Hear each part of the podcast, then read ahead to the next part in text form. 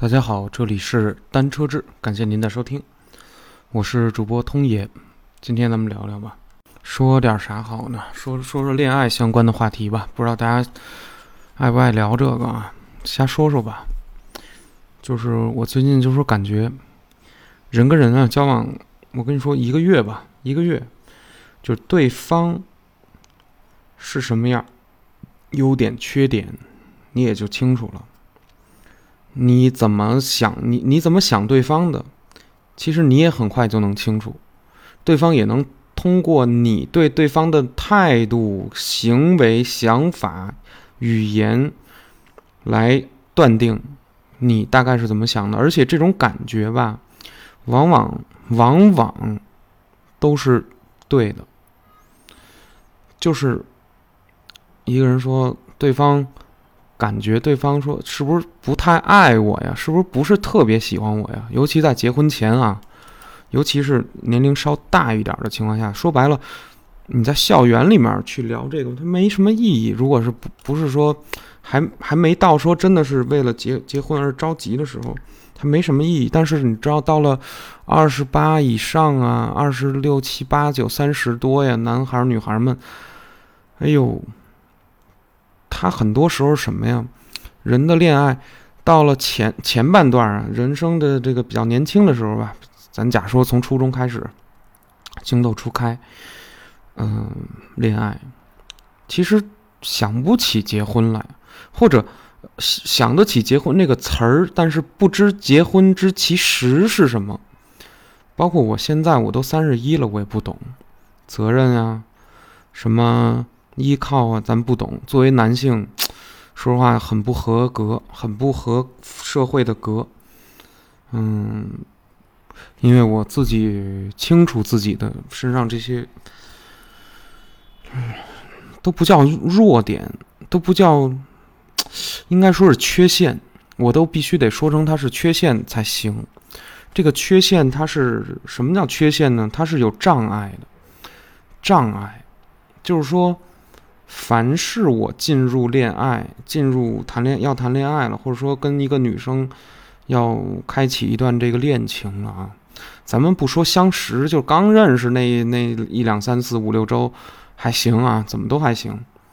就时间再一久了，人就是说，但凡两边一咂摸滋味儿，他就会出问题，他就会出问题，就是很麻烦。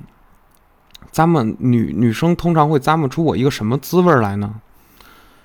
这个咱也是经过实例验证啊，不是也不是完全我杜撰，实例验证吧。就是说女生会觉得我担不起来事儿，跟个那个跟个那个是啥是就怎么说呀？跟个大孩子似的，跟个那小大孩似的。你说这种男生是不是该着该着断子绝孙，对吧？当然，这个东西分角度。如果这个女生人家真的是想安家立业，想要奋斗，想要是吧找个依靠，有这种心情的话，嗯，这么就是我这种人就不适合，不合适，实在不合适。嗯，怎么就是因为只要有过多的一点要求，我也达不到。就是你想让我爬一爬，狼一狼，狼性。跟人争一争，不喜欢，吃相难看，但人家会反驳你。人家说什么？说难道等以后结了婚了，你的父母也老了，他们年轻时候再有能耐，他们老了需要咱们照顾了，需要咱们这代人照顾。中年人，你的孩子小，上小学，啊，哪个都需要钱，呃，医疗需要钱，小孩儿上学。需要钱，嗯，这个甚至你的孩子跟其他的孩子在校园里面介绍，你父母做什么的？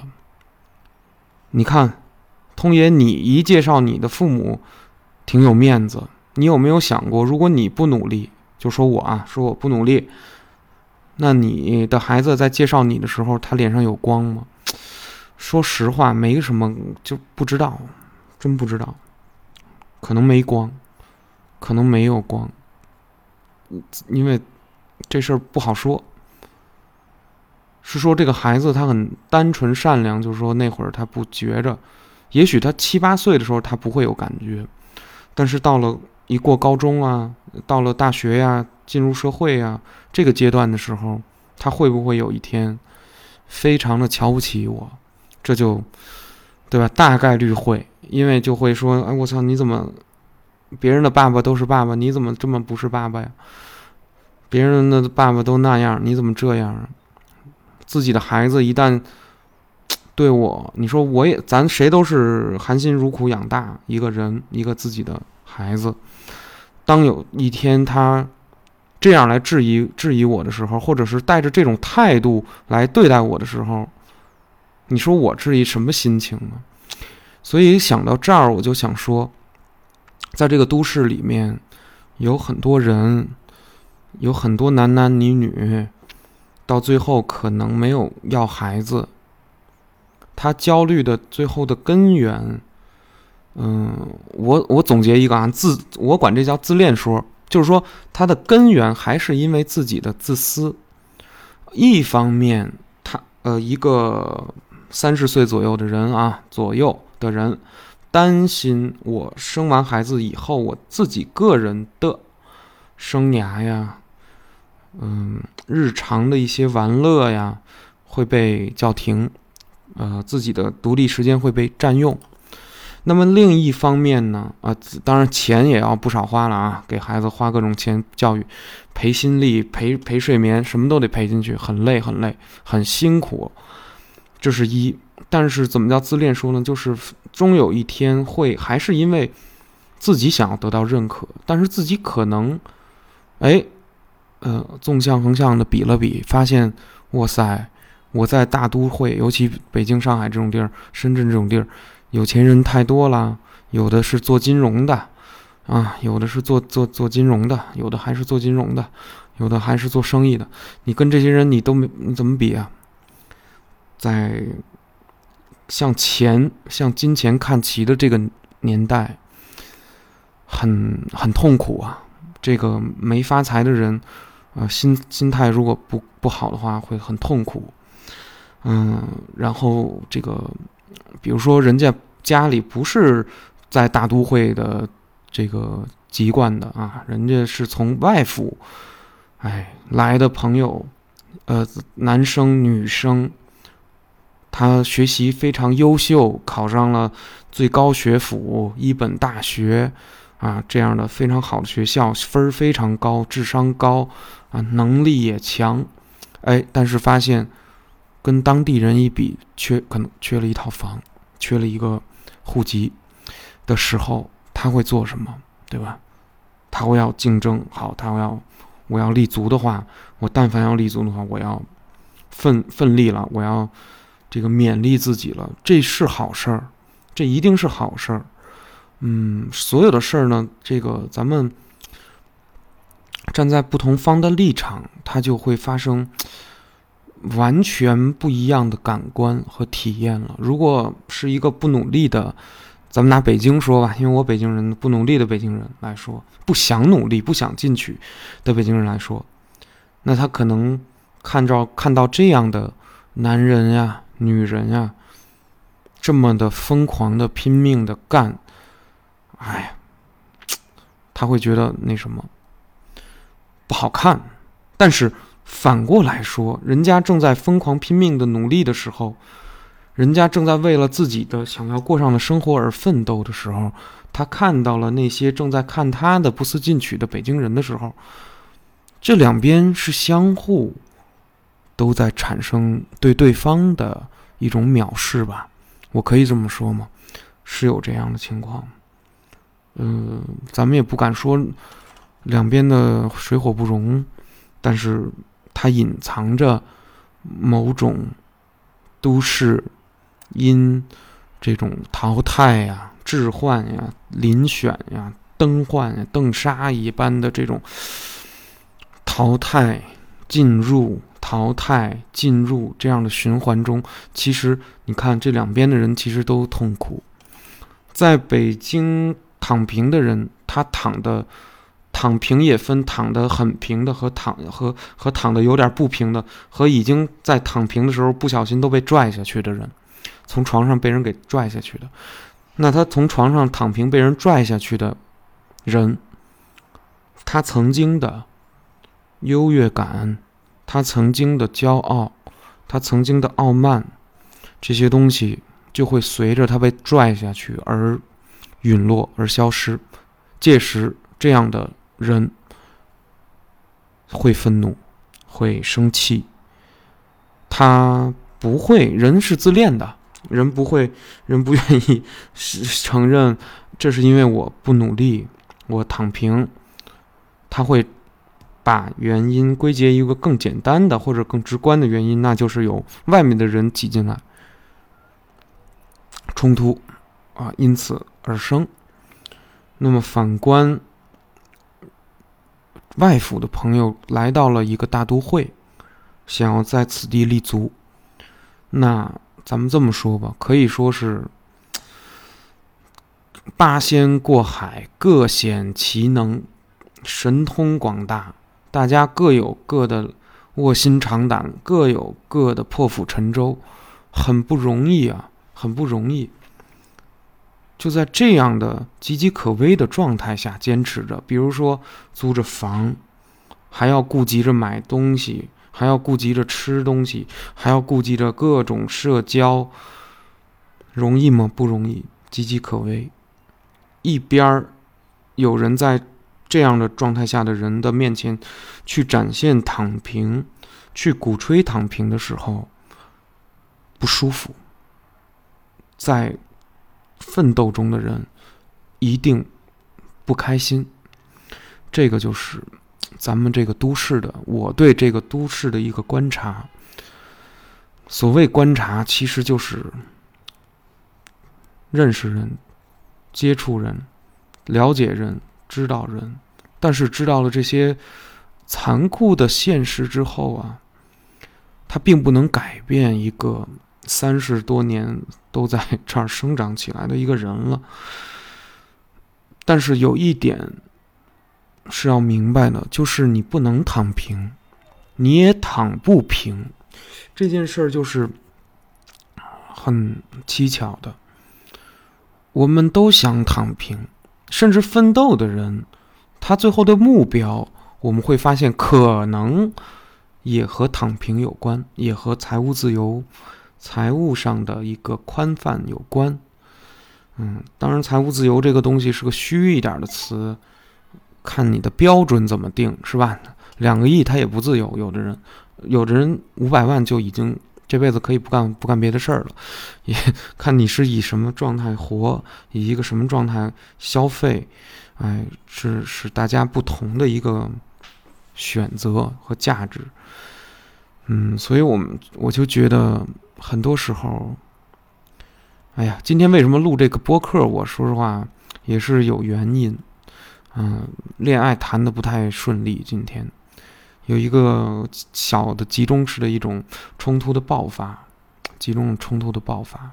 谈恋爱就是这样。嗯，没不谈恋爱的时候啊，呃，没有什么别的压力，哎，就还好，顶多就是催你相亲。但是，一旦跟一个人，呃，渐渐的相识相知、确立关系以后，就麻烦就来了。啊，一开始相识相知，第一次拉手，这都这到这个阶段来说，没有什么大的争吵，一般来说没有没有，呃呃，就是没有什么别扭，没有什么别扭。这个恋爱就是这样，你不瞒我，我不瞒你，然后就是前面都是压着火呢，是吧？这那个的好几次，互相对方都觉得对方都有问题，自己都没什么特大问题，自己有问题也不是特想承认，也觉得好像没什么大不了。都是这种感觉，但是会发现，哦，从社会学意义上来说，人，男人、女人，你看，男性、女性，从社会上，从这个二零二二年，咱们不能说的太理想化啊，就比如说这种平权主义所畅想的那种理想状态下的那种，咱们其实是在现实世界里是还尚未达到这一点，咱们。必须承认，嗯，很残酷的了，很现实。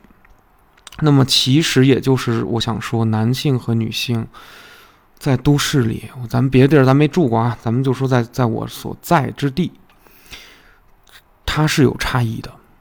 男人在社会的担当的责任的角色扮演和女性在社会中担当责任角色扮演，确实分工非常的不不同。呃，这个不同吧，你也可以说成是一种民俗，也可以说是一种当代现代文明的一种习俗，男主外女主内呀，这样的，咱们不敢说是不是当代，反正我活在当代，那我就说他们姑且说是当代，也许是三百年前遗留下来的，我我也不管，但是姑且就看中国、日本、韩国呀，咱们这些近邻，还有咱们自己的大大城市里。当然，你可以说先进的地方，很多地方可以男人主内，管管家务啊，切切菜呀，收收帘儿啊。女性在外面一个月挣个三五万啊，有这样的，哎，甚至挣得更多的都有，甚至有啊特别厉害的单亲的母亲是这种董事长级别的都有啊，什么样的高人都有。但咱们说普遍现象和普遍认识，呃一。比如说，就咱说一个外府来的一个女孩来到了一个北京，来到北京以后，人家不嫁一个男孩，人家跟一个男孩交往，人家一定是说我要在这个地方有个靠，对吗？不能，人家就是说标榜的自己再独立，我经济我能独立啊，我什么事儿我自己能处理，这是对的，没有问题。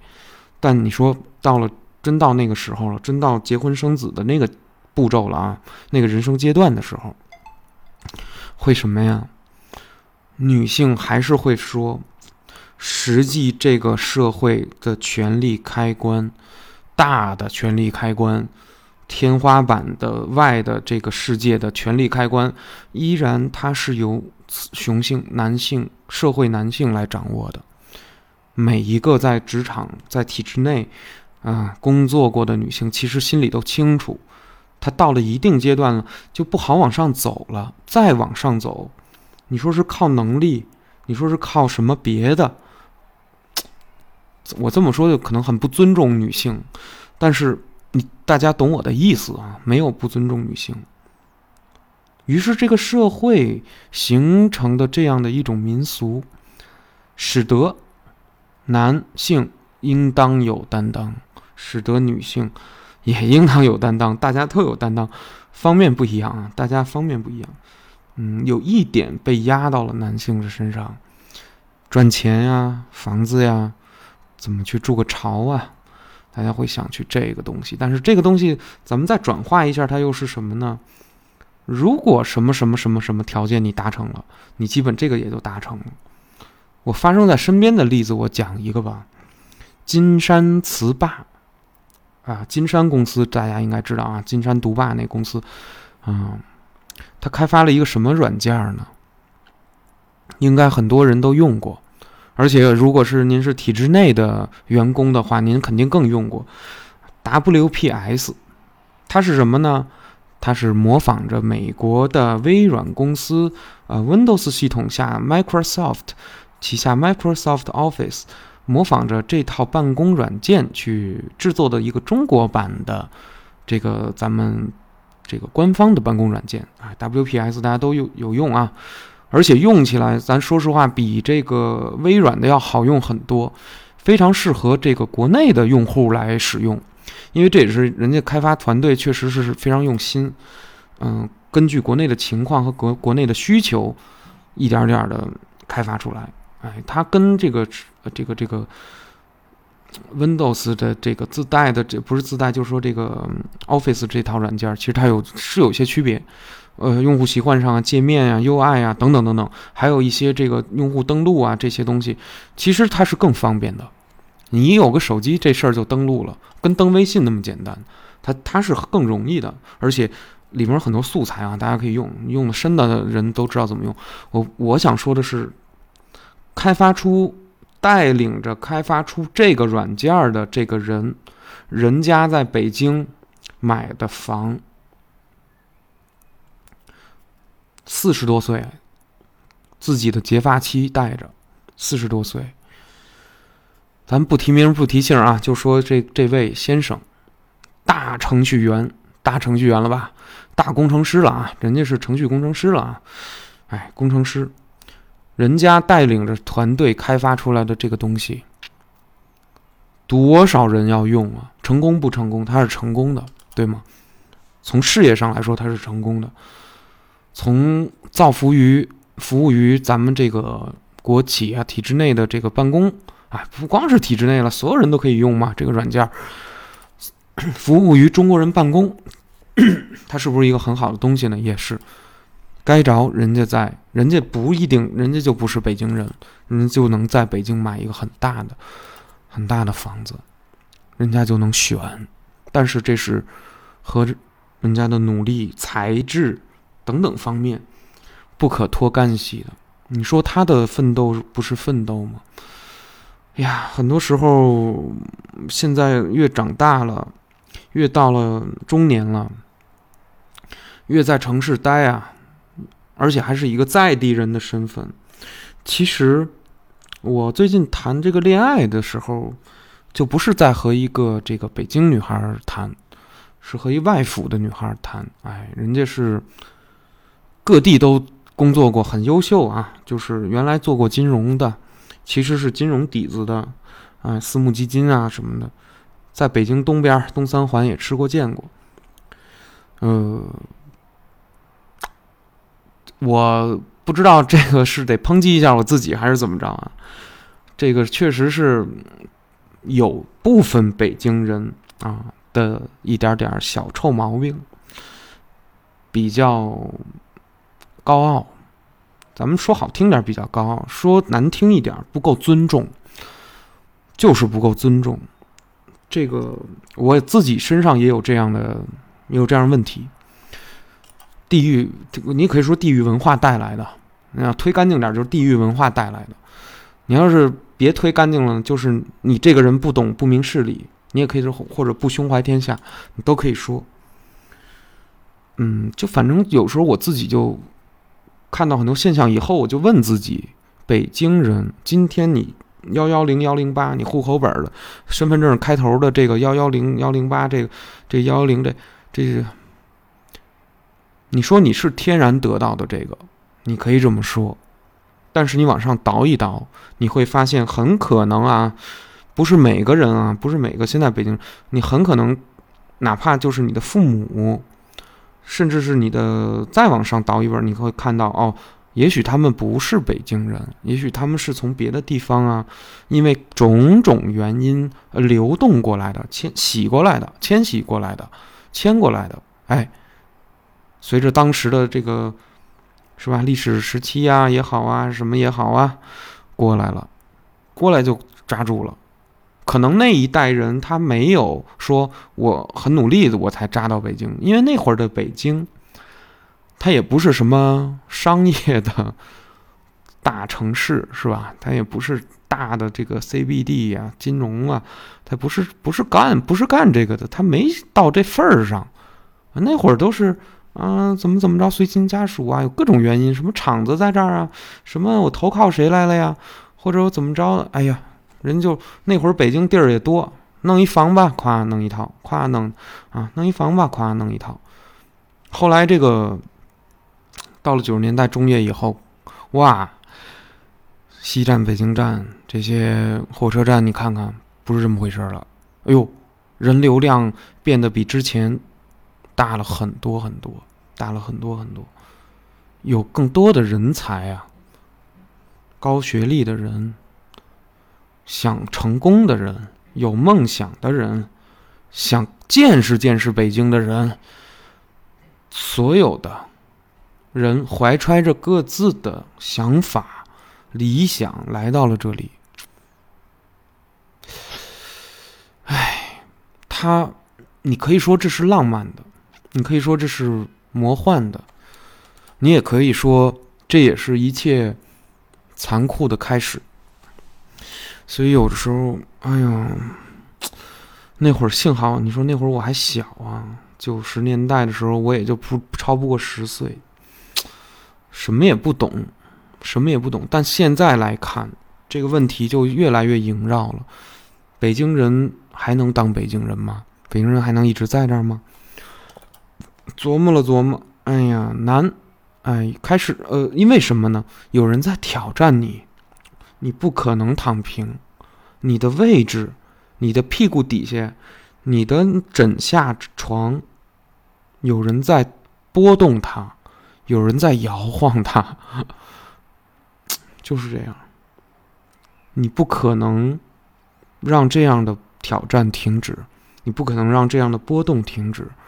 起码，二零二二年，我们这个国家，这个阶段，这样的事情还要持续很久。我相信是这样。不光中国啊，全世界发达的地区，可能都会有这样的类似的现象，类似的现象。有钱者、有才能者、有德者，奋斗者居之。厉害，全是狠人，全是聪明人，聪明到可以说以狡诈著称。昨天是端午假期，呃，和这个朋友们去开车到顺义那边有一个自助烧烤。啊，这个男男女女的有几个不认识的，有啊五个五六个是哥们儿，这样。大家后来下午是烤的吃的也很累了，说干干嘛呀？玩会儿那个狼人杀，玩会儿狼人杀。狼人杀我第一次玩啊。后来我玩了两三局以后，我就呃我基本清楚这个规则了。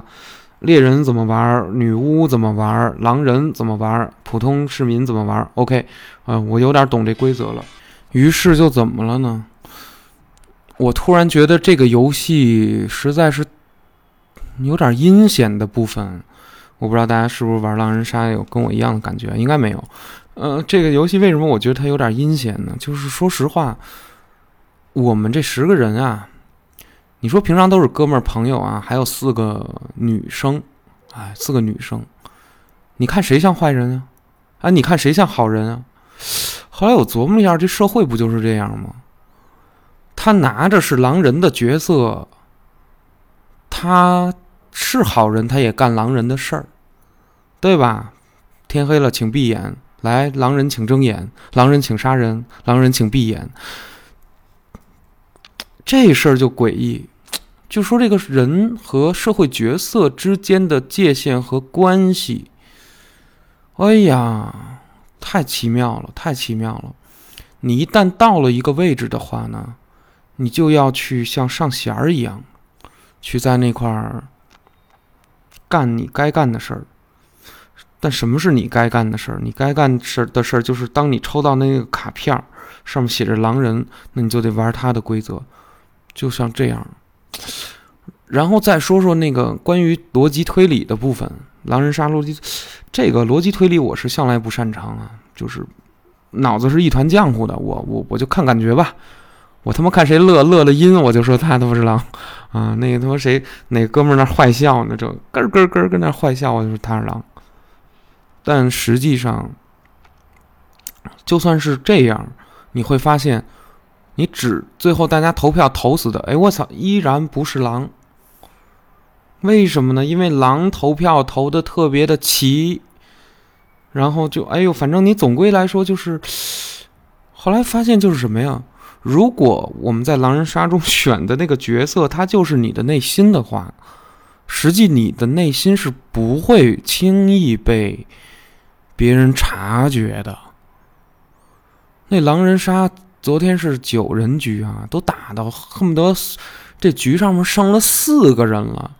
还他妈不知道谁是狼，还感觉不看谁都像吧，但好像那谁又不是，就还都九人局，最后就剩四个了。我操，都就还看不太出来。哎，你就琢磨这个人心有多深了，人心有多深了。哎呀，所以有时候我就琢磨，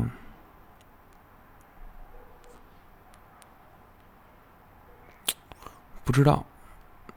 嗯，江湖、社会、体制内、职场，它还是复杂的，关系，种种的关系复杂的。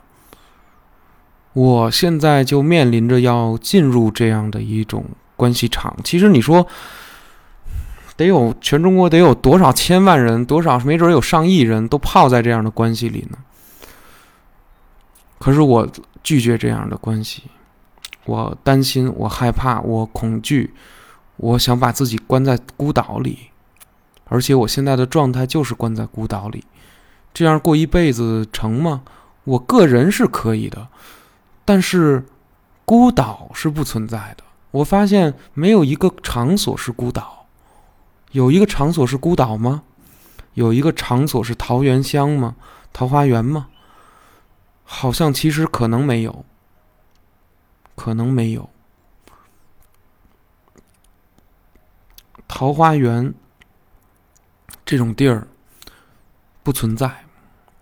你想躲清静，没门儿。你想躺平，给你给你揪下来。后来想说，这人类呀，它毕竟是动物，动物，哎，要人类的基本特性，狩猎，跟着跑，跟着跑和跟着跑，这就是人。一个喜欢自己消耗自己卡路里的人的生物，他也不是自己喜欢，他不追那羚羊那跳脚的那鹿。他不追上，他吃什么呀？他倒不想跑呢，他倒想跟咱似的，一一下楼便利店，嗯，买一盒饭上去了。他倒想呢，但是但是，人类在面对真正自然的那个年代、那个时代、那个时期、那个世代，只能是那样，发明个小弓小箭的，追着受伤的猎物跑。一跑跑出二十多公里，那猎物说：“行了，大哥，我不跑了，您您好好把我吃了吧。我现在跑的这么四四个蹄子都麻了，您给我炖了就完了。”这可能就是人类，你这种原型、这种核、这种内核，翻译到了文明，它就变了另一种样态，但是。这种残忍的、需要一个人消耗大量精力的运动、斗争、奋进、奋勇，这些东西，你你会发现，可能一个都没有消失。判断、冷静，这样的才智、才情、逻辑，哎，这种对自然的阅读、对人人的阅读、对什么什么东西的阅读，形成了这种万事万物的语言学吧。啊，这种大而化之的语言学，你会发现，它就没有消失。察言观色，哎，鬼谷子那本书上来就是百合，纵横捭阖，到了后面有揣篇、磨篇，啊，揣、磨、揣、度这些词，它本质上都是练习你使用和阅读另一种语言，阅读。你领导的意思，你下属的意思，你领导的领导的意思，你最高领导的意思，等等等等，不容易啊！能学会这套语言的人，他才能在那儿游刃有余。既能写，听说读写训练全都没问题，全都过关。每一种场景，我该使用什么样的方式，他这套行云流水的东西，他能做下来，方为一种锻炼，方为一种能力。有的时候，很多的，嗯，看到这个北京的孩子，他就，哎，说不好听点废，挺废的，挺，挺扶不扶不上来的。我们都说谁谁谁都有优秀，但是真拉到了以一个社会地位啊、权力地位啊、这个金钱呀。说白了，我们口中所说的“优秀的”这个形容词，它竟是有量化标准的。它可不是完全的一个主观的词词汇，它是可以找到杆儿的，找可以找到尺子的。我们需要造这样的神话了，哎，我们需要造这样的神力，力量的顶端。权力的顶端是什么样的？哎，下辖有多少个层级？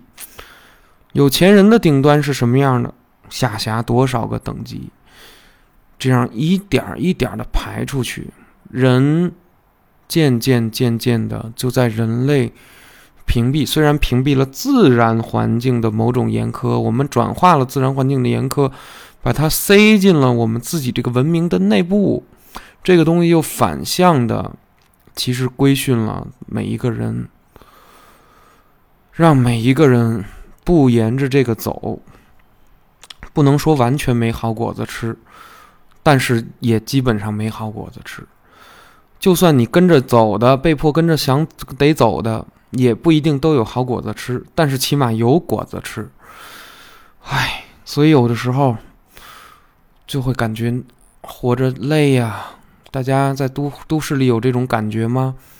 有点累，有点疲惫，呃，有点满了，什么东西被满了，这个东西释放不掉。哎，有可能是有一种怒啊、生气呀，你也不知道跟谁啊，就生气，看哪儿都是气。这时候正好有一人不小心给踩你鞋一下，你就骂他了。其实你平常人踩你一下鞋，你可能都不在意。哎，所以说，你说这个都市多么的微妙呢？多么神奇呢？有的时候我就觉得这个，嗯，像今天就是堵了很多的气。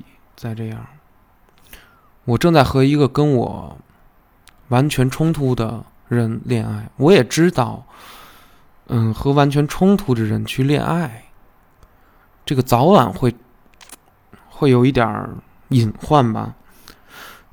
这势必要求有一方改变。如果一个人他的符号是玩着游戏主机呀，听着集合网啊，然后在那儿。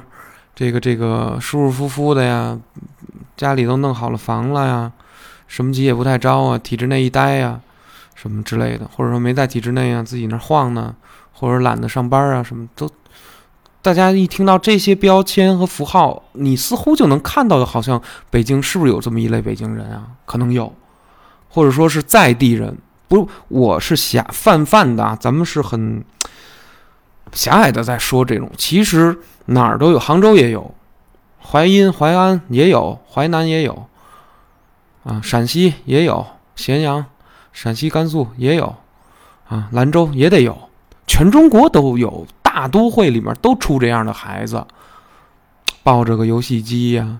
我只是说的是这么一种样貌、样态、形象。哎，你会发现他们着的急和。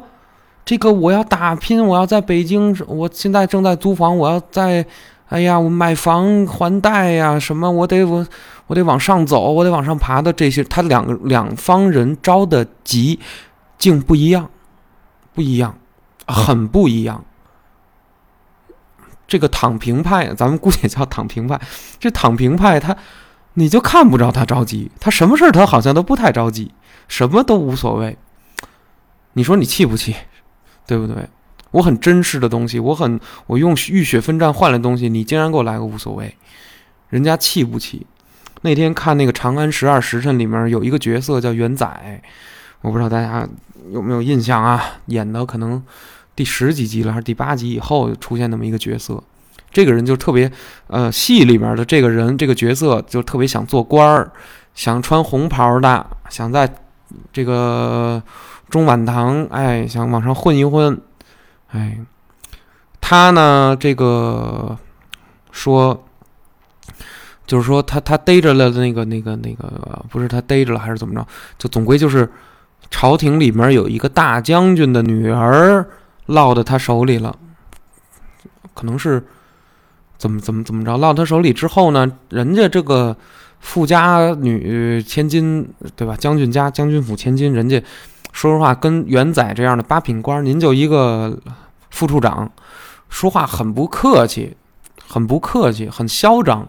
但元载就说了句话，说你你呀，拿着刀勒着他脖子说的，我还记得，还是还是怎么着？说你你呀，别他妈不懂人事儿。我不比你父亲差，你父亲虽然说那个军衔比我可能高了好几好几大品，位极人臣、封疆大吏这样的。但是我不比你父亲付出的东西少，我也不比他差。富贵险中求。你说这个人在咱们现实生活中是不是有？体制内、体制外有没有？尤其体制内有没有？有，人家来这儿不是跟你这儿过家家来的，不是陪你陪你玩呢，跟你儿戏，人家要争利，人家要独立，人家要自己要成家立业，要有独立的经济能力，那真不是闹着玩儿。需要钱，需要权，来保障他的家庭的、他的亲友的、他的亲戚的用度开销，以及在北京这样的医疗资源、教育资源双双都如此的这个临绝顶的这个这个资源，他得把握住啊！他得在这儿，得家里得出一位。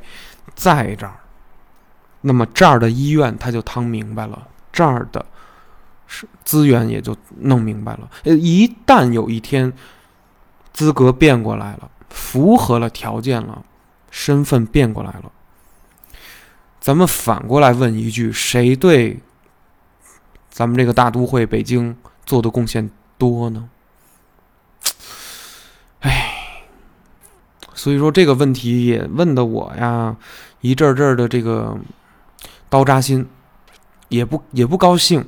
嗯，讨论这样的问题，总会不高兴，谁都不高兴。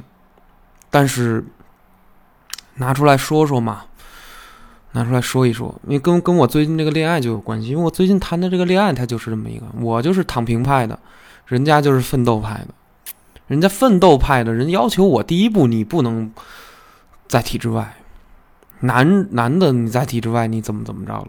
你不创业，你不你不当小老板，你不创业，您在体制外，我跟你卖煎饼是怎么着？人不乐意，人人女方人不乐意。二一个，这女孩高学历，呃，自己是个高智商控、高分控，越是那个。哎呀，理科那分高的呀，七百了八百了，您都都登了天了得，那样的他爱，他爱，人家大学的时候就爱这种孩子，我是这样孩子吗？众所周知，通爷是这样人吗？不是啊，通爷这学习成绩，把人那分砍一半吧，也就是，当然你真真进到社会，可能不看分了。但是起码在他的童年，他所受到的教育，他所受到的家教，他所受到的熏陶，和他到了大学所反映出来他恋爱的这个选择，都无一例外的指向了高的学历、高的分儿啊，这个特别能考的这种人。但是他忽略了一点，他忽略了一点，就是人家。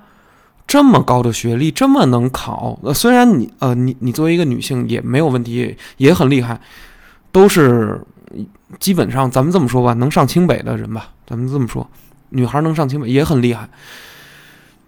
你虽然是这个级别的，能达到这个这个等级，但问题是你知道吗？这样能到这个程度的很多男孩，人家心里是怎么想的呢？当时。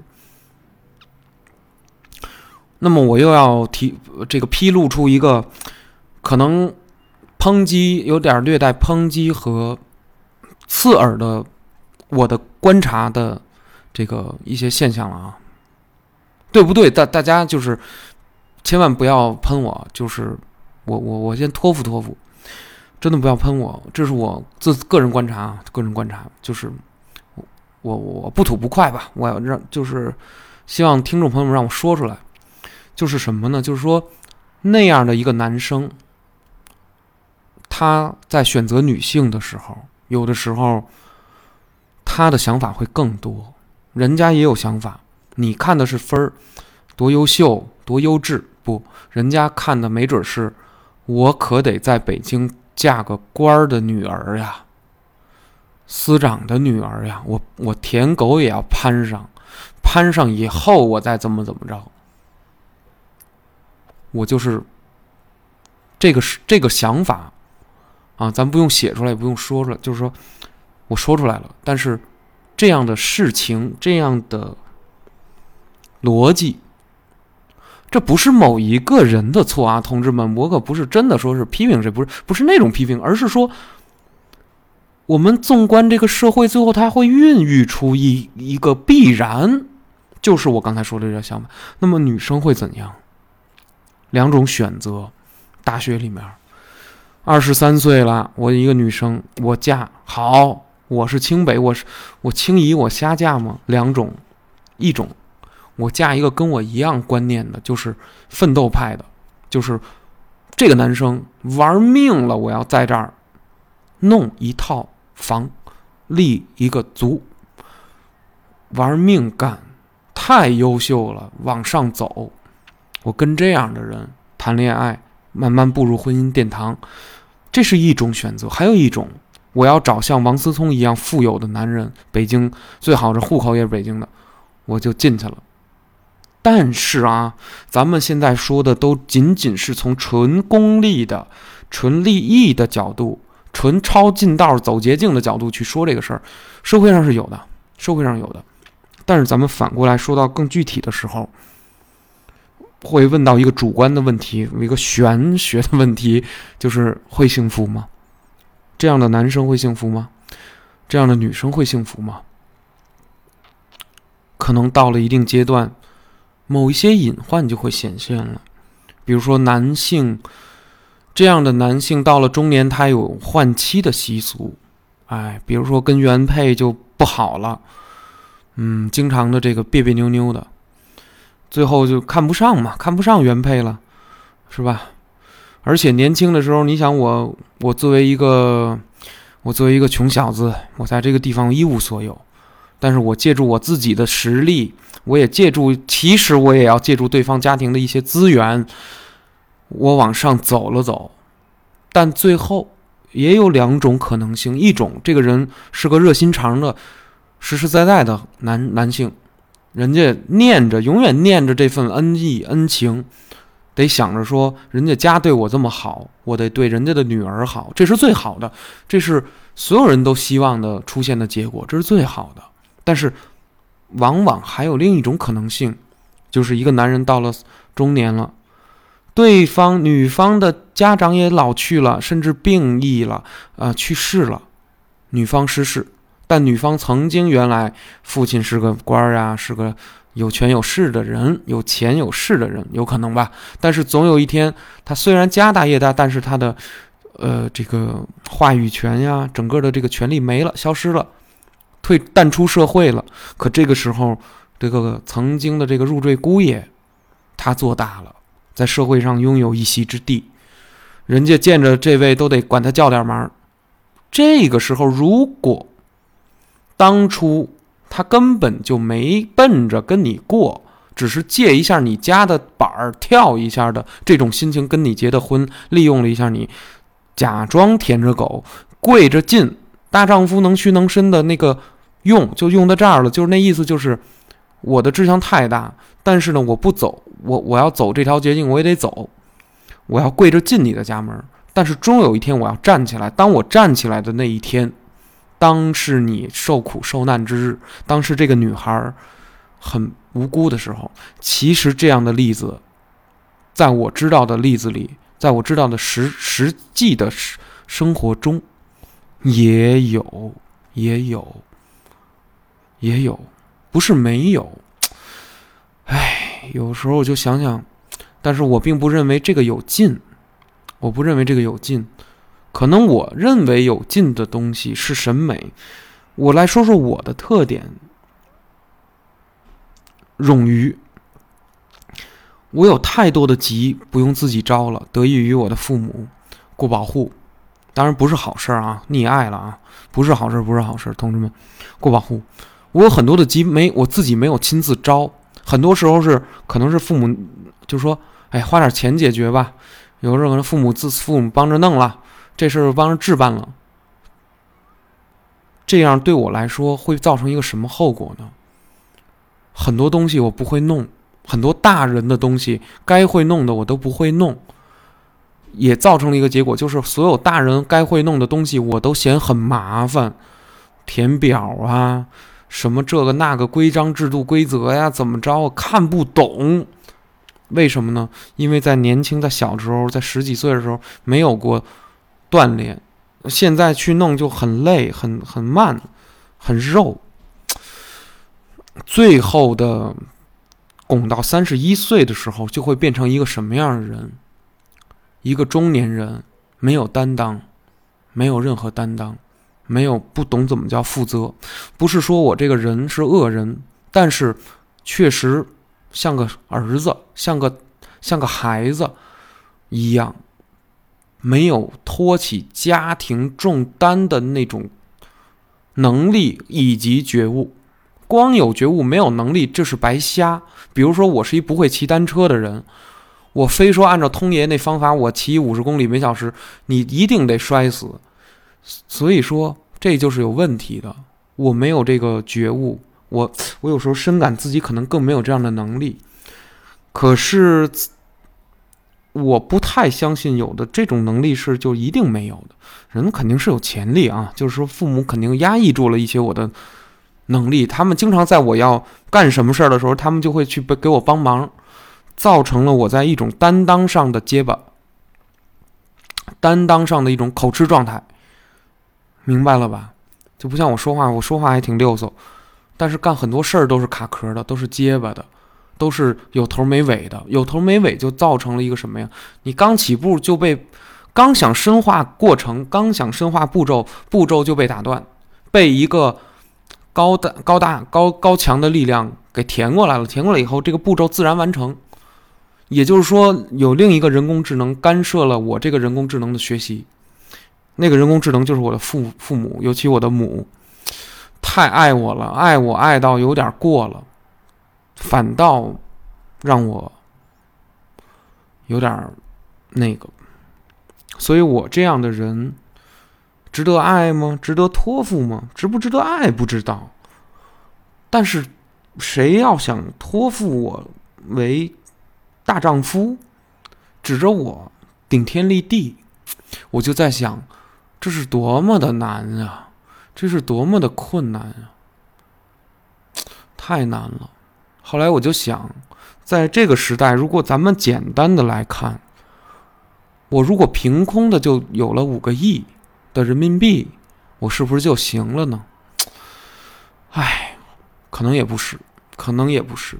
这世界上总有连钱都解决不了的问题吧。所以说，作为一个都市的男性。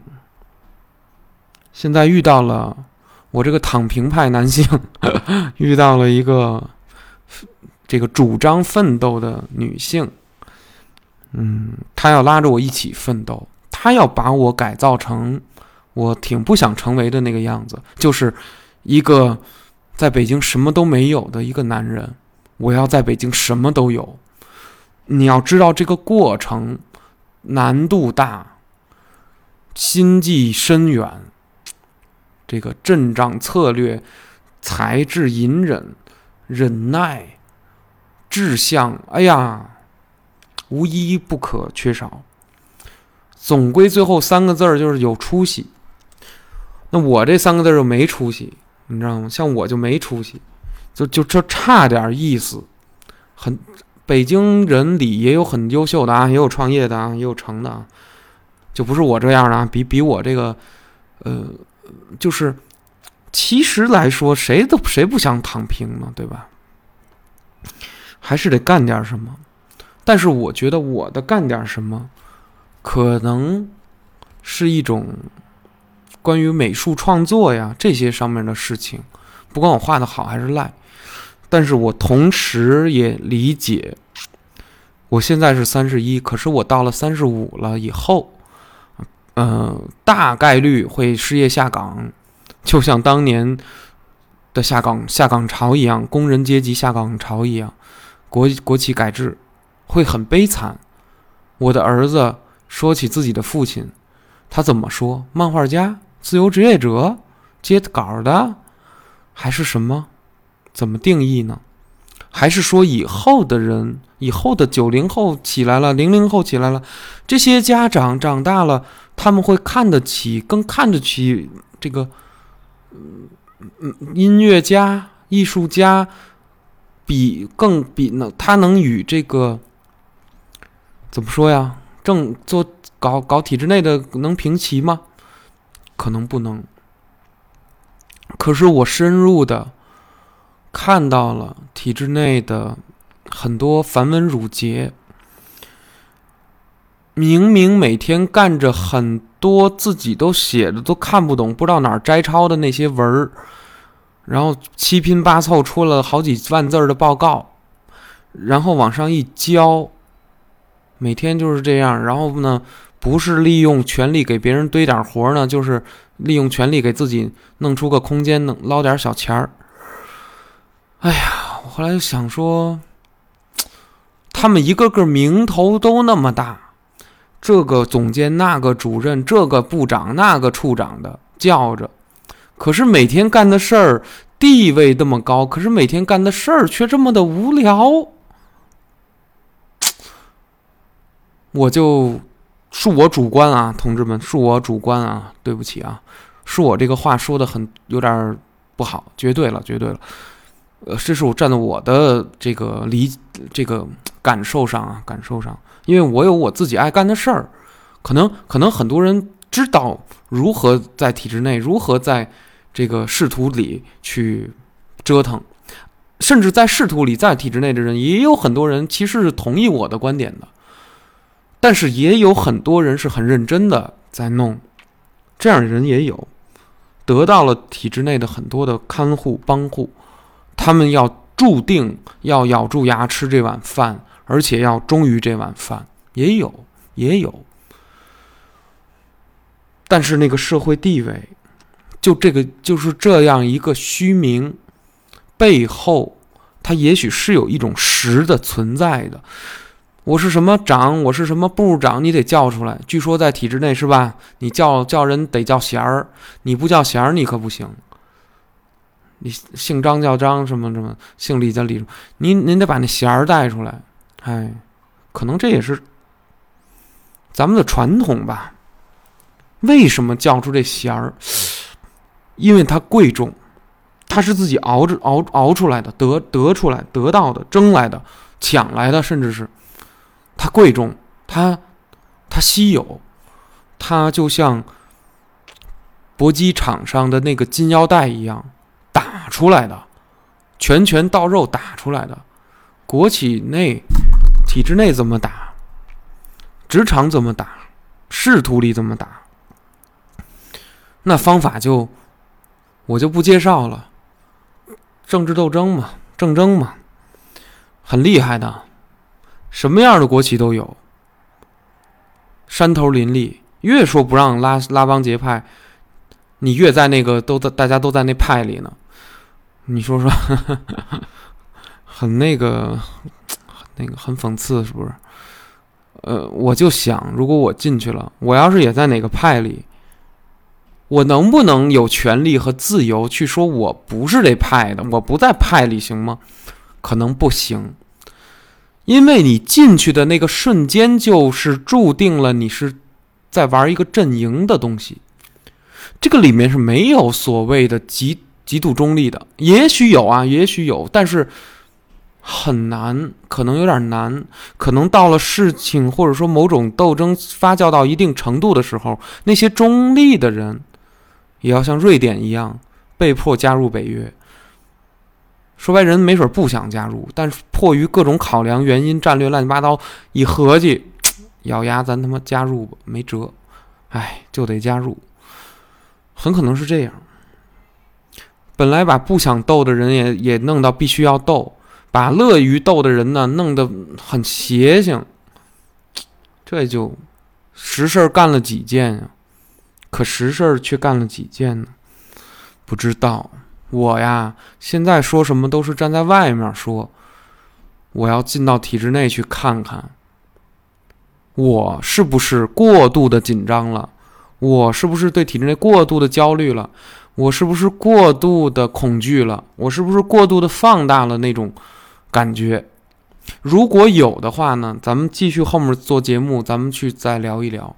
如果我说，如果我的感受是正确的，如果我今天对这个东西的预言是准确的，那咱们也可以说一说，也可以说一说。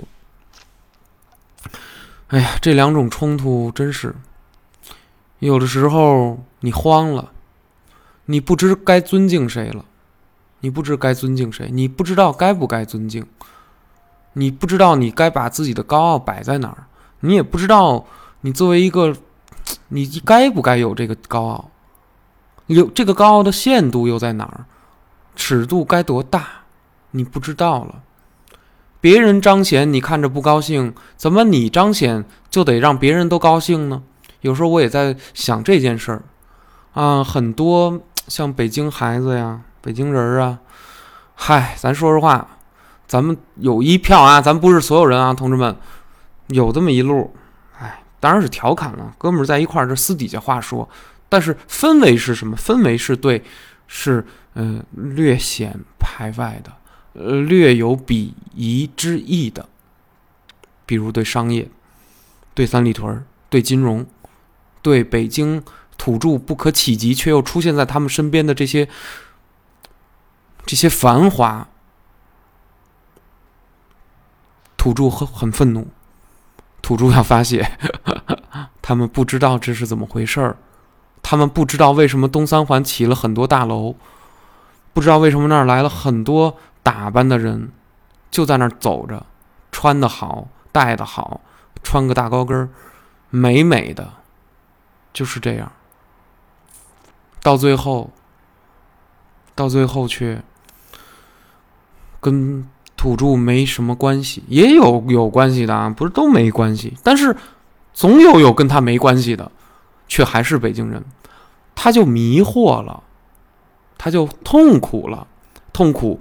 人的七宗罪跑不出去，嫉妒吧，嫉妒；承认吧，承认；懒惰吧，懒惰；不想努力吧，不想努力；承认吧，承认。但是人家那个东西，你不努力能行吗？做金融的女孩儿，我的女这个女朋友，今天为什么有点烦了？跟我说，一边化着妆。一边在化妆店化着妆，一边说：“原来做金融要求穿高跟鞋，要求带个妆，要求穿个大裙子。”然后我就想说：“怎么他妈不在我面前穿啊？”那是他三四年，就是几年前的那个状态。那是单位要求的。他一米七四的大高个儿，一干练的短发，化上妆，再穿上那么好的大裙子。你是个人，你不爱你不你才怪了呢。说实话，这要是再早两年认识啊，也没那个缘分。你甭说加你微信了，本来他也没想加我微信。说实话，都心高气傲。但是你发现这个在地人躺平派的心高气傲，和奋斗派的心高气傲是两种心高气傲。我要解读解读，容我解读解读啊！对不起啊，我说说的不好啊，肯定冒犯谁得罪谁。但是我就想解读解读，啊，躺平派的心高气傲是仗着祖产的福音儿，一句话给结论。这个奋斗派的高傲，仗着是自己是真他妈的敢拼敢杀呀，学习是真高啊，就是崇尚成功，就是崇崇尚优秀。他一崇尚成功，一崇尚优秀，我也不知道我怎么了，通爷，我也不知道我自己怎么了，特别难受。你说说，这是不是我的病？这就是我的病，这是我的城市病。哎呀，我得跟大家就得坦白这个，人家怎么一努力，我这么难受呢？起了嫉妒心了。哎，人家好，人家精致。其实啊，咱实话说，没成事儿的时候，你做金融的呢，他也是一个月拿的工资一万五两万吧，反正也是将，只能说是将将够花。那那应酬也贵呀，您天天在那东边那耍，你那也贵啊。买个衣服几万，四五千，是吧？男的再追追，金金融的女孩，你进到大楼，那大楼长那样。说白了，那个有样貌要求，你穿一塌拉板，人直接给你插出来了。您那不化妆，穿一塌了板，头发散散着睡帽，你进你你进有的单位那行了，你进到金融大楼，你是干这个的吗？不是干这个的。所以你看，我为什么今天我就生气了呢？跟女朋友，因为我我这人就是啊，太太瞎琢磨了啊，谁粘着我谁也没好，我就我就这么说。女的粘着我准没好，别跟我谈恋爱。谁跟我谈恋爱，谁觉得我傻逼，谁谁觉得我倒霉催的。我是我的气都生的都邪。我跟大家说说我的气怎么来，为什么今天特难受、特生气？就说呀，我认为什么了呢？是着装要求进那个大楼，东东东三环那大楼，国贸北边那那几个大楼。是要求仪容仪态呢，高跟鞋，穿的呲儿啪的，要求体重，据说每周要检查仪容仪表。这行不是说你人，你跟大老板谈事儿，您他妈周围带那几个这个这个金金融的这些女性女员工们，一个个歪瓜裂枣的，人家你这人家首先看着就不是那么回事儿了，对吗？其次。我这刚才我这个句话说的就好像有点不太妥当啊！什么叫歪瓜裂枣？我才歪瓜裂枣，我我有问题。咱们说这意思，咱们说这意思啊，就说这个社会对女性，金权社会对女性的样貌容貌的要求的那种苛刻度，它甚至强大到了驯化力的程度，就是。它能切实的改变一个人的气质。我举个例子，女孩进了央视，工作个几年以后啊，你怎么看她？她她她那个劲儿就不太一样。不是说她本相已经长得很好看，她而是她眉眼间，她你说不出来哪儿，她就比别人都市。我形容不了，我形容不了，同志们，这个事儿大家去到北京，你上那种地儿，你去看看，你就明白。你就不知道他哪儿那么，他是不是能被驯化过去的？他真的能，只要在那儿待个四五年，他真的能变样，气质变了，天天让你化那个妆，天天让你穿高跟鞋，天天让你抹，然后你周围的女的也全长那样，全按这个东西来，久而久之，你明明之前根本不是这样，你都不你都不想这样的人，你久而久之也是那样了，体重也很瘦，哎呀，哎呀。我现在就觉得好痛苦啊！人活着好累呀！原来大家那个美丽也是那么痛苦才得到的。我女朋友就跟我说着金融的这个事儿，她跟那个给她化妆的这个小姐姐说，我在旁边听着很运气，因为她从来见我都不化妆。越见我越不化妆，从来不化妆。她只有出去一块吃饭了才化一个。跟谁出去吃饭呢？跟官儿们呀，跟亲戚们呀，跟我的亲戚们呀，跟我的长跟跟长辈们，就是那种饭饭局的时候才化化妆。跟我从来出去没化过一笔妆，家里可能已经化妆品都过期了。进国企不化妆了，素面朝天就走了，每天颓废了一点点，我就生气。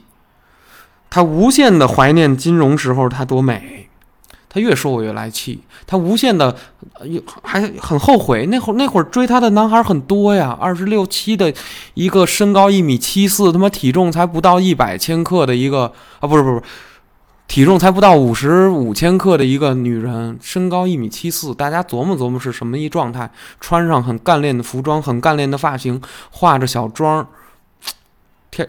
天天的隔三差五就买四千五千的衣服，捯饬。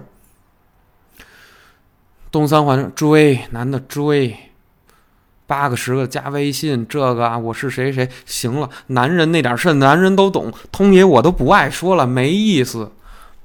咱们就说女性，学历高的、好看点的、个儿又高的，被物化掉。其实要被物化掉，大家都被物化掉。被大家不不喜欢的也被物化，喜欢的也被物化，因为我们就是被物、被资本时代造就世界观的一批人，你懂吗？因为你活在这个钢筋水泥下，你活在这种玻璃楼下，你活在这种以工业生产为基准下，这个世界你在的这套世界观，它不是五万年前的人类。你这套世界观，它规训出来的很多东西，就和你那个生产资料和生产的方式，有着极其相近、相似的某种社会气质。这事儿你避免不了啊，咱都避免不了，对吗？咱都避免不了。哎呀，我越是跟这儿假装人间清醒，我就越痛苦。该争的不是还得争吗？该抢的不是还得抢吗？该挤不是还得挤吗？该上不是还得上吗？很难受了。哎呀，发现这个“躺平”二字何其之奢侈。躺得最平的人，那一定是床最坚固的人，祖产好，祖产多。那也许呢，有的人正好是自己把这个自己就是祖，自己就把产赚出来了。这样的人，如果心态有激流勇退之意啊，人家也能躺平，也能躺平。真正的准躺平和伪躺平，就伪装的伪伪躺平。就是这不上不下的福音不够的神力渐失的北京的土著，大家有一种集体的小痛苦、小哀愁，在那儿嘘嘘着、嘘嘘着。这种小哀愁为什么嘘嘘着呀？一进地铁，在跌，马上这个堂食要恢复了啊！大家注意啊，这人马上要多起来。你还能在北京听到几个北京口音呢？你还能你能在你的楼里面听过几次北京口音啊？你能在大街上听几个北京口音啊？听不到。人人家作为作为外府来的朋友来说，人家没有这感觉啊，人家人家本来就听不到很正。我我跟英国留学，我也不我我上我我我非得听伦敦音去，没有吧？我去上海实习，我非得我非得。听上海话去没有？但是作为上海人和作为伦敦人来说，人家要听着伦敦的口音在地铁里面，人家也得琢磨琢磨，也得，嗯嗯，人家心照不宣一下，这这大家能理解吧？这大家能理解吧？在地人有在地人的苦，在地人有在地人的苦，所以其实它是个循环。如果我们很多人就是新北京人。但可能是八十年代后的新北京人，但现在是二零年后的新北京人，零零年后的新北京人，这些孩子长起来了。其实你一问他们的父母，也都奋斗来的。但是这些孩子这块就面临一个问题了，又出现两个状态了：一是我们是玩命奋斗来的，避着委屈，避着各种委屈，最后把你弄到北京，生到北京。OK，我不想让你受苦啦。结果呢，稍微的爱护了那么一点点儿，就稍微，但是啊，直接有可能导致宠宠坏了。那么下一代他该躺平了。等他躺完平以后，他，你上一代这努力，两三代以后啊，您就又走了，您就又出去了。哎呀，我不跟北京干了，我上湖南安家去了。您您就出去了。我朋友里面就有，北京是北京人，待不住了，出事儿了，待不住了。走了，人家上别地儿生活，照样啊山清水秀。但就一个东西，北京人有些北京人可能心里过渡不过来，有个小坎儿，他憋住了，就是什么呀？我不想走，我感觉我我是这儿的，我感觉我哪儿跟这儿连着呢？故乡，故乡，一种离乡是，我离开我这个贫瘠的家乡。我要到那个成功神话遍地、资本神话遍地的那个大都会里面，这个游戏闯荡，然后这个大杀四方。你这个离乡，你是这种心情。你无论在那个大都会里面，最后是伤痕累累呀，还是你最后按照你的价值观成功了，OK，这都是。但是如果是你躺平着、躺平着、躺平着，你出溜出溜下去了。从北京走了，这种离乡则是痛苦的。为什么呢？因为你原来是高傲的，因为你原来是受到福音和庇佑的，这个庇佑和福音渐渐的消退了。你曾经的高傲、傲慢、慢条斯理儿啊，提笼架鸟，北京人的这个这个小爷劲儿还有吗？没了。这个点也是被外府朋友抨击、嘲笑以及谩骂的点，就说北京人什么玩意儿啊？有什么可什么什么的呀？对吧？我女朋友也这么说我，她也不服，她也不服，她是奋斗的，奋斗派都不服，就说你这东西白得的，您没经手，不是你努力的，胎了带，生下来就有，你耍什么呀？你有可什么那个这那的？你那么那么地主之谊呀？你那么那么那？后来。这个后来为那么我们在解读为什么东边的建筑内部以及三里屯周边的饮餐饮或者说一些店或者是什么会给在地人带来恐惧呢？这个恐惧是什么？我分析一下啊，我试图分析一下。有的地儿啊，你明明是这儿的人，你进不去，你就着急了。我女朋友今天化妆的时候。她那说她原来做金融，说跟几个小姐妹，啊，咱也不知道有没有男的啊，估计是一男的带一帮小姐妹那种，全是他妈的大美女，溜去了。这这这帮女孩，人家，哎，说白了，占男人便宜没没什么够的，嗯，开玩笑啊，我操，胡说八道啊，刚才是胡说八道。说白了，一个男孩有一点权力，金融方面的啊，团队领导也有才能啊，有主要有才能。有才能有权利，自己赚很多的钱，特别有能力，特别有能力。这给这几个小姑娘二十五六岁，哎呦，给拍的都晕乎了。我操！啊，带你们上这儿吧，上那儿吧。他我咱也说不清，这男的都带多少届上这儿上那儿了啊？上这儿上那儿上哪儿？同志们，上哪儿？上那些北京土著连他妈想象力里都没有的地儿，比如说那个帽里面，或者那个那个那栋大楼里面最顶层的一个酒吧。你不沾资本，不沾金融，你去过那地儿吗？这辈子你都去不了那地儿。你你的想象力之外，这地儿你查到大众点评，你都不往那儿想的那么个地儿。王府中环里面有一个摩 mo bar，还是原来我哥们儿一女朋友带着我们一块儿去的。尽显你北京在地人是一个土包子，尽显你北京北京在地人，你活的其实你活没活明白，侮辱。然后你会感受到一种侮辱，哎呦喂，我不是应该是最地道的吗？我不是应该尽地主之谊吗？我不是应该一到北京这儿，我我我这儿懂那儿懂吗？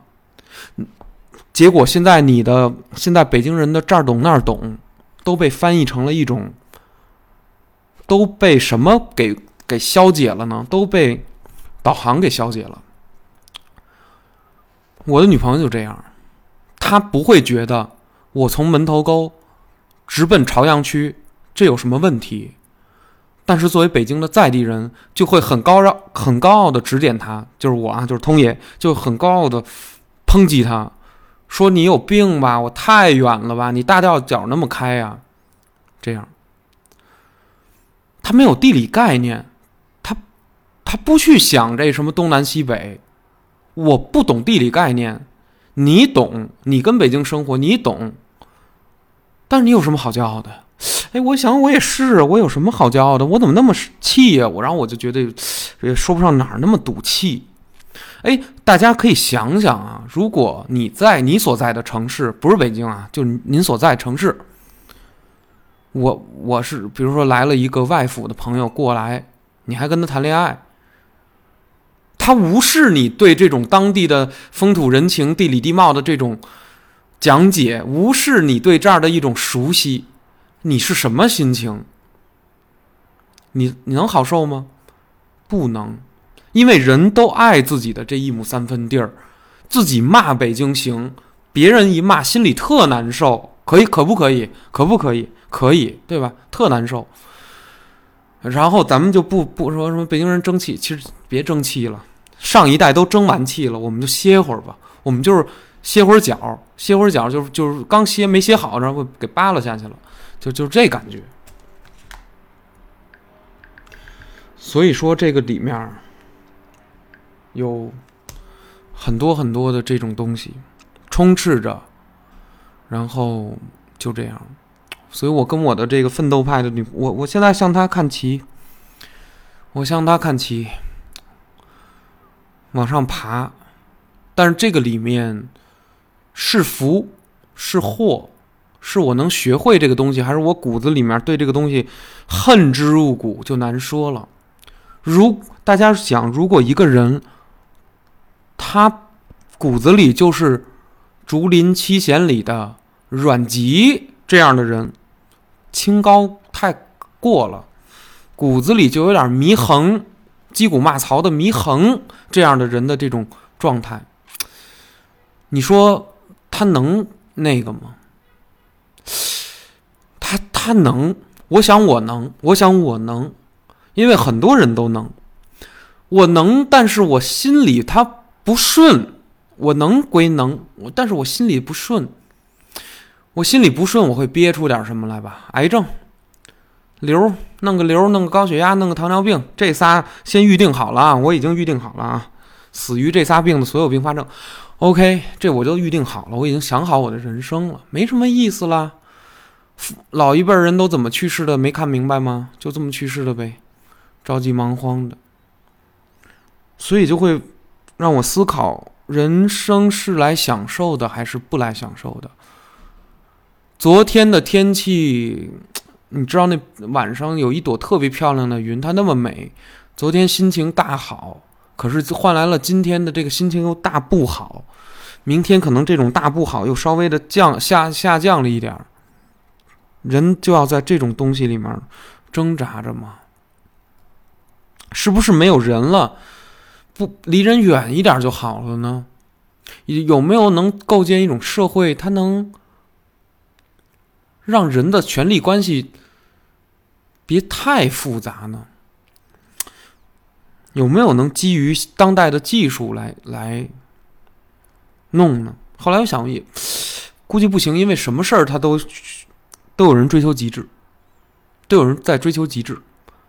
追求极致的人不是他追求极致，而是他，他而是他有能力追求极致，他有他是已经有这个能力了，人家就在那儿。魂系列魂 like 游戏你觉得难，人家就有人能练明白了，无伤通关。你连第一关都打不过去，有人就能无伤通关，差距就这么大。所以我现在不知道了，这个世界很多事情。三闹两闹，三绕两绕。两个人观念如果差了这么多的话，会是什么样的下场？结完婚就离婚啦？还是终有一天我撑不住了？还是有一天我适应了体制内的一切，就这么平稳度日了？我父母希望的我是平躺的。别惹事儿，平平安安、快乐就好，不用追求这那，什么都别追求。但是，女朋友可不是这么想的呀。女朋友和婆婆之间的观念是不一样的呀。女朋友想的是，我的男人，我得让他撑起家呀。他不是你的儿子，而是我的丈夫。我还要通爷，还要被迫在这两个角色之间做出一个艰难的一个进化，太艰难了。这个进进化本不该这么艰难。我就应该像那些考上清北之后天天憋着娶官家女儿的那些优质男生一样进取，但是我也不是这样的人。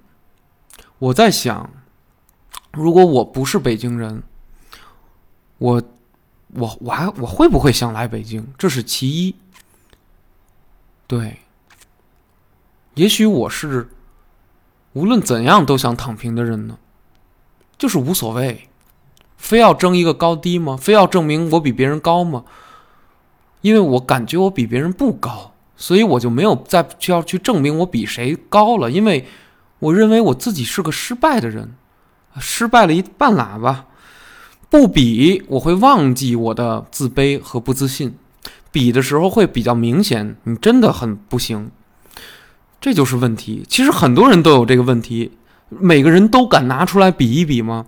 其实一比就很残酷，一比就会有一个你死我活的问题。比比长短，比得了吗？比不了。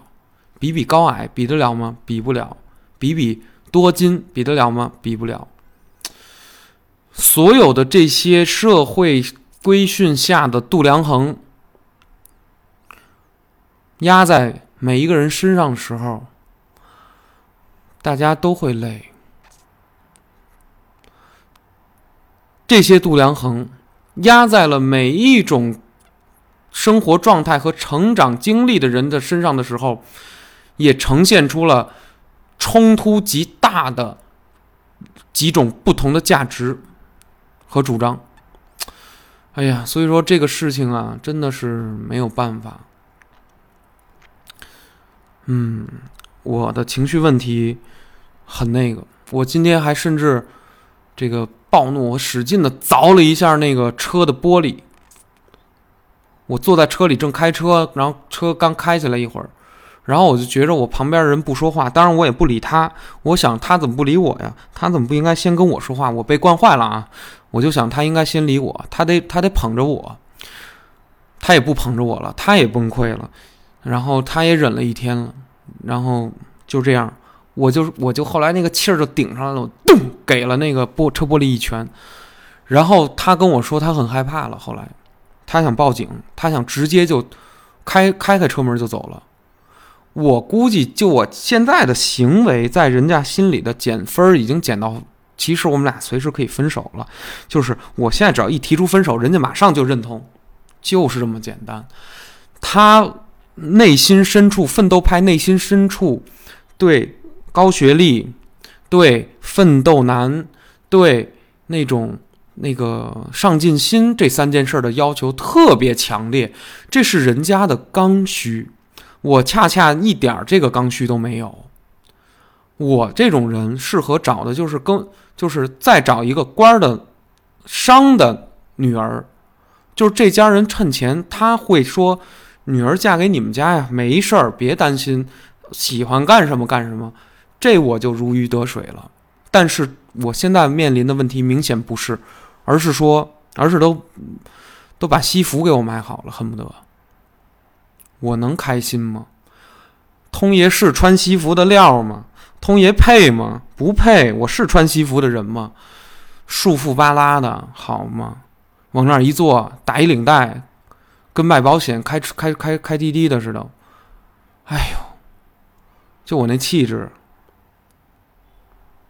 这也许是他的审美吧，也许是我另一半的审美吧。我有一个歪说啊，大家姑且听听就罢了。歪说就是我，就是说这样，这个女孩，或者说有有的人对权力很看重的人，他其实有两套审美，在这个时时时代，一套审美是综艺带来的审美，就是小鲜肉啊。咱咱说小鲜肉吧，咱就咱就说人名吧，比如像年轻时候的吴亦凡。年轻时候的杨洋，年轻时候的就这些小男明星、小偶像们，啊，年轻时候的这些，我也叫不上名来啊，对不起。这是这些人的一路审美审美趋势之一。他们看到这样的美男子，也觉得赏心悦目，喜欢的不得了。这是一。第二。他们会对穿西服的男人有一种莫名的审美，这套审美可就不是很多人不在这个系统里的人就完全得不到的品味了。这种 taste，这种品味就完全得不到。但是如果你是一个稍微进入到了那个名利场和追逐金钱的这种圈子里的一个女性，当你看到一个。穿西服的所有，因为当时的那个圈子里男性大多穿正装，不是上面一衬衫，底下一个西裤掖裤里，就是上面一西服，底下一个那个西服裤掖裤里，西服西服不掖啊，还是衬衫掖裤里，就是他们永远看到是那种腰上一皮带，所以他们的那个装备型就是领带是什么领带，衬衫是什么衬衫，商务那个风衣是什么商务风衣。西服是什么西服？西裤是什么西裤？皮鞋是什么皮鞋？手表是什么手表？他抓住的是这些东西组合起来的一套时装。这套时装要让我看，就是我也看不出什么来。但是要是让交际花们、国企交际花们和国企女性们和浸淫在国企奋斗着、隐忍着、艰苦的往上爬的这女性的眼睛里看到这样的男性，无论这个男人长得是否精神，只要听到他是我操一本线那种好大，一听全是好大学毕业的同志们，公务员，那那大学学历那叫一个硬，进国企没有研究生你进得去吗？太硬了。就这些东西叠加在一起，学历加那套西服，它合力形成了一种，竟然形成一种审美。这种审美我还真看不懂。但是剧，我观察我女朋友非要让我买西服，非要，非要非要捯饬我，非要打扮我。她看到我穿西服这个样子很开心的时候，我就知道了。她的二路审美，一，她能审美我的一个朋友金兆星。美男子，美男子谁都喜欢看柔弱的美男子，但他同时也能欣赏一个有权的男人，也就是权力味道的男性下的西装的那种正装审美，同样能让他心花怒放，能能让他喜欢。这种喜欢不一定是绝对诱发性欲的，但是他起码是诱发某种喜悦的。这就让我很苦恼了。哎呀，这就让我很苦恼了。也许这就是仿佛像通爷一看到有女生穿丝袜，我就要不得多看两眼啊。看到哪个女生高，我就多看两，可能变成这种东西。我的审美怎么来的，我都说不清。我的这种东西我也说不清。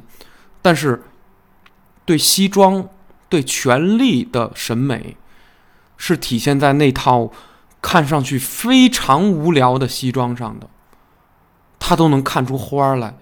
我操，这道道就深了，所以我们简直是天差地别，一百八十度的俩方向的人，竟然要往结婚的殿堂走。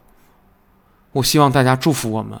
我操，这么拧巴的事儿，通爷要是干成了，这个这个事儿很像通爷干的事儿，太像了，就要这么拧巴，这个太像我了，就是我最那个的东西，最爱的东西都得不到。都不是我的，都得失之交臂，这个美感才是我。我操，就是那个遗憾，遗憾劲儿。但是我我会穿着跟我最相反的衣服的那个状态，说着跟我最相反心里的话的那个那个状态活着，可能活到六十，或者活到我有一天崩坏了，呵呵，谁知道呢？我的女朋友当然也没看好我。这么作那么作，这么爱来这么不爱来，天天给你提这个条件那条件的，哎呀，什么这忍让那忍让的。其实时间久了你就明白了，没看好，人家的父母也没看好我，人家父母不建议跟我继续谈，为什么呢？因为我会让这个女孩很，我会让这个女孩很累，承担一切家庭的大小事务和责任。人家父母在上次接电话的时候，对我的态度非常的冷淡，哦，我就一下明白了，我就一下明白了，哎，人家父母其实已经看出问题来了，已经看出问题了。其实不是人家父母，不光人家父母，人这个女孩也看出问题来了，就是我不担事儿，什么事儿都不愿意担，躺平，嗯，去国企那吊儿郎当的，什么都吊儿郎当的，就画画，就认识画画。我我我仅仅是做了自己，就不小心被奋斗派鄙视了。然后呢，大概就是这样的意思。因为确实是这样，在奋斗派眼里，我们这样的人是人吗？也太没出息了吧！也太烂泥扶不上墙了吧！也太不思进取了吧！哎呀，我不行，我一定要把他改造，我要诱发他的狼性。他今天跟我说，我要诱发我的狼性。我说你你还狼性呢？我他妈的！我我没狼性，我我我有刺杀你们他妈那个那个霸凌我的人的那个那个性，我跟你说吧，我没狼性，玩不了你政治斗争的东西，看着就烦，听着就烦，没意思，没有意思。我唯一的策略，我唯一的东西都是自私的。后来我想，我可能，嗯，干脆就毁了吧。我可能在人生的某个阶段已经被这个世界毁掉了，很多很多情况是这样，对吧？嗯，我后来回想，就是我现在才三十一，但是我琢磨，就是这个社会上有很多人都有心理问题，对吗？就是真正的抑郁症，真正的躁郁症，真正的这种精神精神分裂症。其实我我我自诊吧，我的精神分裂症其实是比较严重的。我有时候会突然相信我的女朋友绝对在外遇，绝对他妈在谈其他的那个那个，绝对在谈其他的备胎。还那假装背着我说那什么，无论人家怎么解释，我都觉着别他妈解释了，不可能不谈一个，因为我不行，所以你要谈，我的逻辑就会这样，而且我深信自己逻辑变成一种非常自恋的状态，然后这个状态我信了以后，我我非常自信，非常自恋，于是我就相信这个东西，相信因为我自己不行，他不喜欢我，所以他在外面肯他不用在外头，人家手机里有八个呢。一块聊着的，你根本不知道。我坚信这一点，我越是坚信这一点，就他在说那些什么事儿的时候，就会惹我。我是带着这样的底色在谈这个，在在谈所有的恋爱。我不能跟优秀的人在一块儿，因为我配不上优秀的人。我觉得优秀是累，优秀特累，我不想优秀。我就想是什么就是什么，这个是什么具体你怎么来用某个标准来衡量，它就你就量去吧。是否是优秀不知道，也许就不，因为我没那么努力。也许我不努力的资本，终有一天也会被回收、被拿走、被消失、被消耗掉。但是我已经是这样的人了。这个都市还有很多这样的人，唉，所以说，我可能永远无法理解奋斗，因为我目前不需要。但是当我以后需要的时候，我却老了。我老了，我也没有力量了。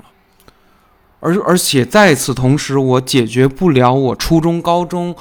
以及留学生活，还有以及跟家庭之间的矛盾所带来的一切，我一路成长起来所带来的心理伤痛，我医治不了我自己，我只能任由这些精神疾病困扰着我，让我疑神疑鬼也好啊，让我自甘自甘妄自菲薄、自甘堕落也好，我到最后就会变成这样，我最后变成这样。那么反推过来，我自己知道自己不行，人格不全，呃，不可作为社会男人来这个驱使来结婚。那么，如果我有这样的自知之明，还去谈恋爱和结婚，我是不是就是约等于在害对方的一个女性？当然，首先我是特别肯，人都想有个伴儿啊，想谈个恋爱，有时候会有这种，对吧？但是从一个长途的恋爱、一个长期的婚姻的角度上来说，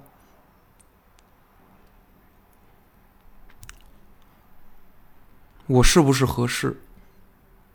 或者说，我适合和什么样的人在一起？这个问题就尤为的让我。想不通了，或者说，我甚至可以这么说：，其实我想通是想通了，但是能和我在一起的人，我或是错过了，我或是有其他的点、其他的东西不合适。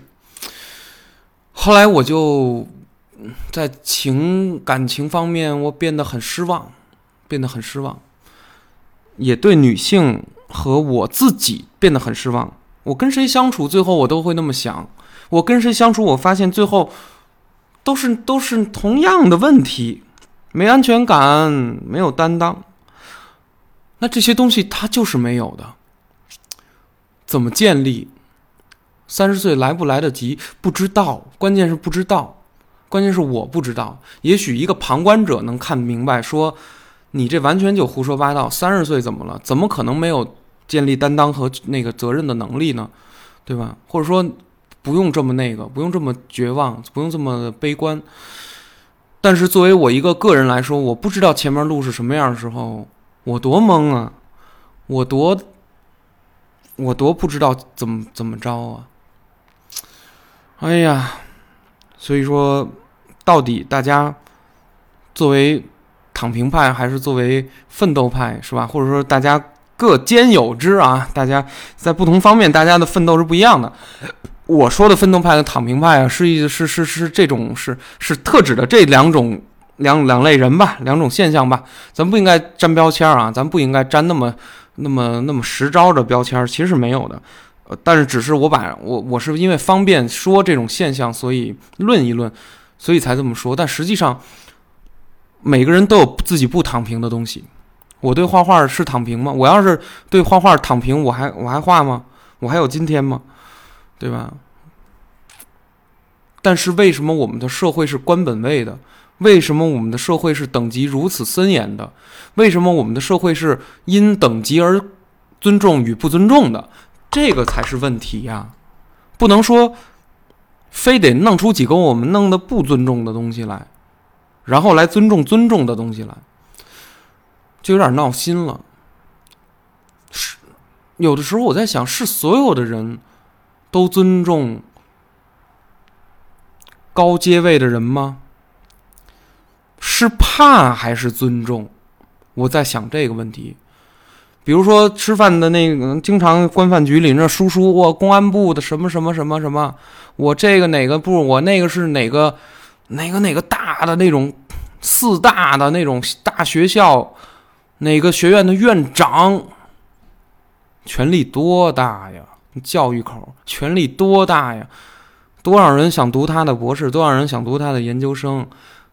咱不说钱上头有没有什么会，这都小，这都不谈了。就说人家这个做到这个位置，才智过人，不是说是什么都不懂，没有一个人是没能耐。纯靠拍就上去的，也没有一个人是有能耐一句不拍还上去的，是又能处理好关系，又能忍着委屈，又能把事儿办明白了，这种人就上去。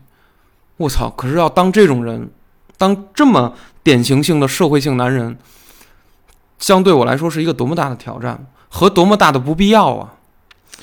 和多么大的不必要啊！我在想，我的父母奋斗，他为了什么呢？如果是为了让我。有后盾的话，其实这个后盾是满足的。